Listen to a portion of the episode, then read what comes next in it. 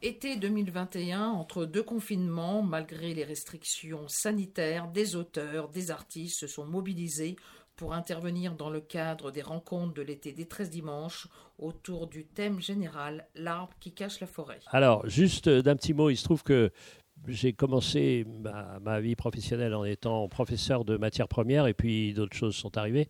Et donc j'ai eu envie, il y a exactement 15 euh, ans maintenant, de reprendre et de travailler euh, d'abord en, enfin, en, tant que vulgarisateur scientifique, en me disant que euh, il fallait exactement comme vous euh, faire connaître le savoir avec des histoires.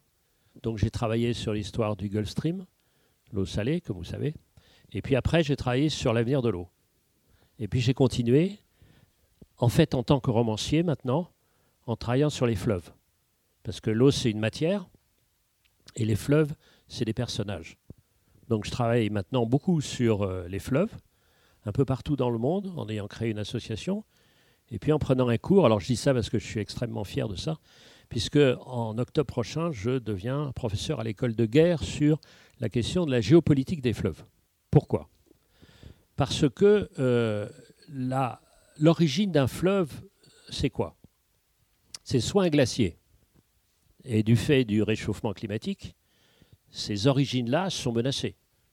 Sont menacées euh, de, façon parce que quand ça va fondre, il y aura plus d'eau dans les fleuves, mais pas au même moment de l'année. Donc pas forcément au moment où on en aura le plus besoin. Première chose. Deuxièmement, comme vous savez, l'augmentation de la température augmente les phénomènes extrêmes. Donc vous pouvez très bien avoir des enchaînements de sécheresse et d'inondation, ce qui rend fou, évidemment, les assureurs. Donc ça, c'est la première origine des fleuves. La deuxième origine des fleuves, c'est une forêt. Il faut savoir qu'un chêne, par exemple, pompe chaque jour 200 litres d'eau. Donc au-dessus d'un chêne, donc au-dessus d'une forêt qui représente des millions et des millions d'arbres de toutes sortes, vous avez de la vapeur par euh, l'évapotranspiration. Et donc vous avez un phénomène euh, qui est bien connu maintenant, mais que vous ne connaissez pas forcément, qui s'appelle le phénomène des rivières célestes. C'est quoi les rivières célestes? C'est que au-dessus d'une grande forêt, comme l'Amazonie, vous avez une sorte d'immense étang de vapeur d'eau et dont la quantité est accrue par des phénomènes un peu complexes de transfert entre euh, euh, la, vapeur extrêmement chaude qui vient de l'océan voisin et qui est portée de temps en temps par les vents d'Est. Bref, au-dessus de l'Amazonie, vous avez cette sorte d'immense étang.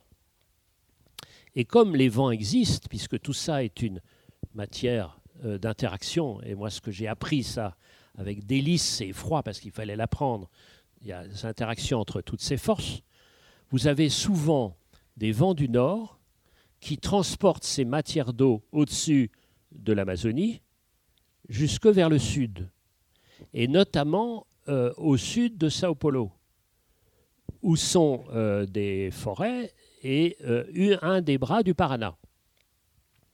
Et donc, et, après cette suspension de l'eau en tant que vapeur, ça devient des précipitations. C'est-à-dire une des sources de fait du Paraná, immense fleuve euh, qui irrigue, vous pouvez imaginer, euh, l'Argentine, l'Uruguay, le Paraguay, etc., euh, vient de ces endroits-là. C'est-à-dire que si vous avez plus de forêt amazonienne, vous n'avez plus d'Amazonie d'une part, du fait notamment des glaciers amazoniens, mais vous n'avez pas non plus de Paraná, du fait qu'il y aurait un assèchement de ces rivières célestes. Pourquoi je vous dis ça? Parce que c'est l'exemple même de l'interaction. Et ce que tu as décrit, avec toutes ces forces comme ça, qui dialoguent entre elles, qui montrent bien, s'il en était encore besoin, qui montrent bien de la nécessité de sortir d'un silo. C'est-à-dire si vous considérez le fleuve juste comme un élément horizontal et sans réflexion, sans relation avec l'ensemble des autres forces, vous avez absolument rien compris. Donc ça, c'est la première réflexion que je voulais faire avec vous. La deuxième réflexion, c'est que pourquoi je fais ce cours et pourquoi je m'intéresse maintenant au fleuve?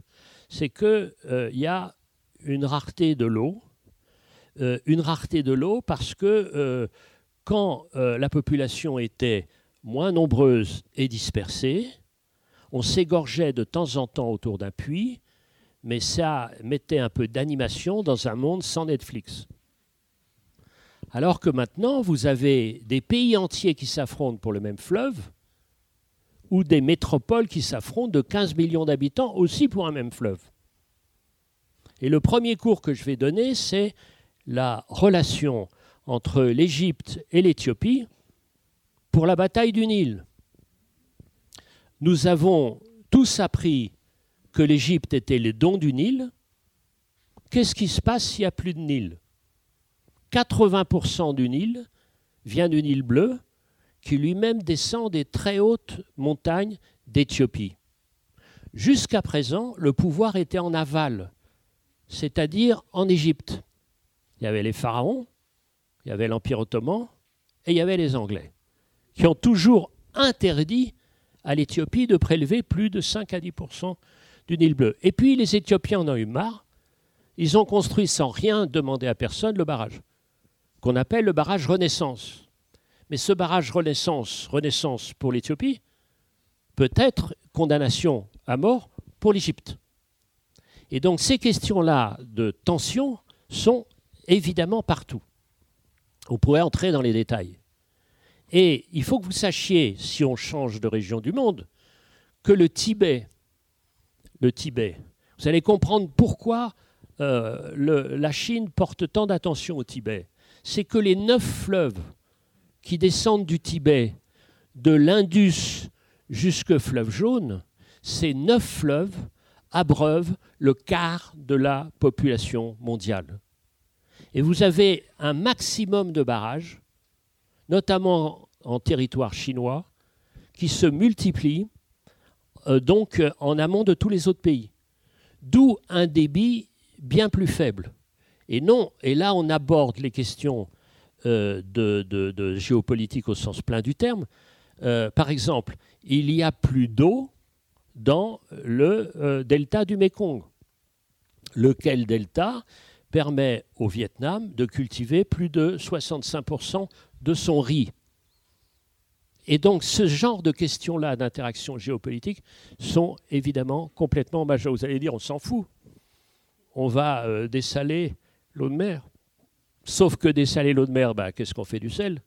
Mais d'autre part, pour projeter dans les membranes l'eau salée pour en retirer le sel précédemment cité, ça, ça euh, demande une pression de 75 à 85 bars. Donc ça veut dire une pression énorme. Donc là, vous retrouvez encore une question, qui est la question de, de l'eau. Vous disiez la question de l'eau est autonome, pas du tout. Elle est liée complètement à la question de l'énergie. Dernier point, vous pouvez vous dire, ça ne nous concerne pas. Nous, nous sommes un climat tempéré. Et moi, ce qui m'intéresse, plus je lis d'articles et plus je discute avec des scientifiques, c'est la notion de climat tempéré, qui était une manière de nous rassurer, est en train de, je le je peux dire, de s'évaporer. C'est-à-dire aucun climat ne devient vraiment tempéré. Et donc, je vous finirai par une petite anecdote. J'étais pour la mission que m'avait confiée le président sur euh, l'ouverture des bibliothèques, j'étais avec le maire de Toulouse. Le téléphone sonne, c'était euh, le euh, préfet de région, Pascal Mayos, qui m'appelle en disant Il paraît que vous connaissez deux, trois choses sur l'eau, est-ce que vous pouvez venir me voir? Je viens le voir, il me dit J'ai plus d'eau dans la Garonne, qu'est-ce que je fais? Pourquoi j'ai plus d'eau dans la Garonne? Et on le sait, c'est que d'abord, les glaciers donnent moins et d'autre part, il y a des euh, mécanismes agricoles, et là je vais passer la transition au ministre, et, sur ces questions qui prélèvent énormément. Qu'est-ce qu'on fait? Non seulement quand il y a une moindre quantité d'eau, mais quand l'eau arrive à un mauvais moment, euh, au moment où on en a le plus besoin, avec des conflits d'usage de plus en plus forts, entre évidemment la nécessité de nourrir, mais la nécessité de se développer économiquement, et par exemple d'accueillir des tourismes et de donner suffisamment d'eau aux métropoles qui sont en train de se construire. Et même le Rhône, qui a un peu plus d'eau, Le Rhône, euh, dans les prévisions les plus optimistes, va voir son débit moyen diminuer en 2040, c'est-à-dire demain, en moyenne de 10%, le débit moyen. Mais ça veut dire que si vous ajoutez une baisse tendancielle du débit moyen de 10%, avec la multiplication des phénomènes extrêmes, c'est-à-dire des moments où au fond vous ne pouvez pas utiliser l'eau, parce que très euh, paradoxalement, mais vous comprendrez pourquoi, les moments où une euh, population manque le plus en plus d'eau, c'est le moment des inondations. Parce que c'est là où le risque d'épidémie est de plus en plus fort. Et là, je finis là-dessus. On a travaillé avec le docteur de Saint-Aubin sur la géopolitique des moustiques. On s'est trompé. Quand il y a quatre ans, on a publié notre livre. On était absolument sûr qu'il y aurait une pandémie chez nous qui viendrait par la dengue, c'est-à-dire par les moustiques. Parce que dans 60 départements français liés euh, au réchauffement, les moustiques potentiellement porteurs euh, du parasite de la dengue étaient là. Pour l'instant, ce n'est pas arrivé. Vous en faites pas, ça va venir. Cher ministre, à toi. Non, mais il, faut, savoir, par exemple, que Vincent, ici présent, euh, non seulement il va nous aider à manger des algues, mais le samedi, il anime un groupe de rock. Donc, il produit des ondes. Surtout que c'est du heavy metal. Donc, donc il produit de l'électricité. Donc vous avez un gros et beau garçon qui est mieux qu'une centrale nucléaire. C'est tout. Vous comprenez? Tout ça pour vous dire que je suis complètement d'accord avec toi. Euh, la peur, c'est la plus mauvaise des conseillères. Et que la politique, c'est d'abord l'art du possible. Et pas, euh, et pas euh, le refuge de l'impossible. Et moi, je vous dis très rapidement, ce qui concerne l'eau, je vous ai alerté. Mais il n'y a que des solutions. D'abord en termes d'alliance. Euh, vous avez euh, un accord, par exemple, entre les États-Unis et le Canada pour gérer le Saint-Laurent. Exceptionnel. Vous avez un accord entre la Mauritanie, le Sénégal, le Mali et la Guinée pour gérer le fleuve Sénégal. Donc ça, existe de se mettre d'accord, premièrement.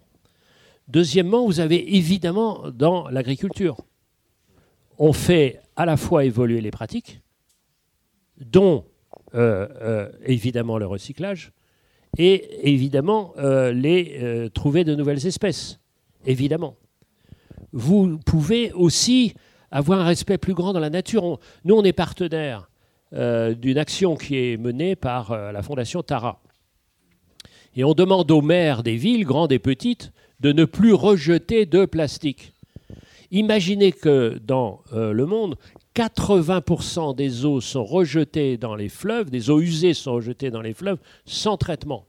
Et tout ça est lié évidemment dans l'unité du vivant que nous avons un tout petit peu décrite, c'est-à-dire que la santé de l'océan, c'est évidemment la santé des fleuves. Si vous foutez pas des saloperies dans les fleuves, évidemment, ça va pas dans l'océan. Donc, euh, et vous avez un élément extrêmement important dont on a parlé avec toi. C'est-à-dire que à quelle euh, échelle on peut agir? On peut agir au, titre personnel, et puis on peut agir aussi en termes de région.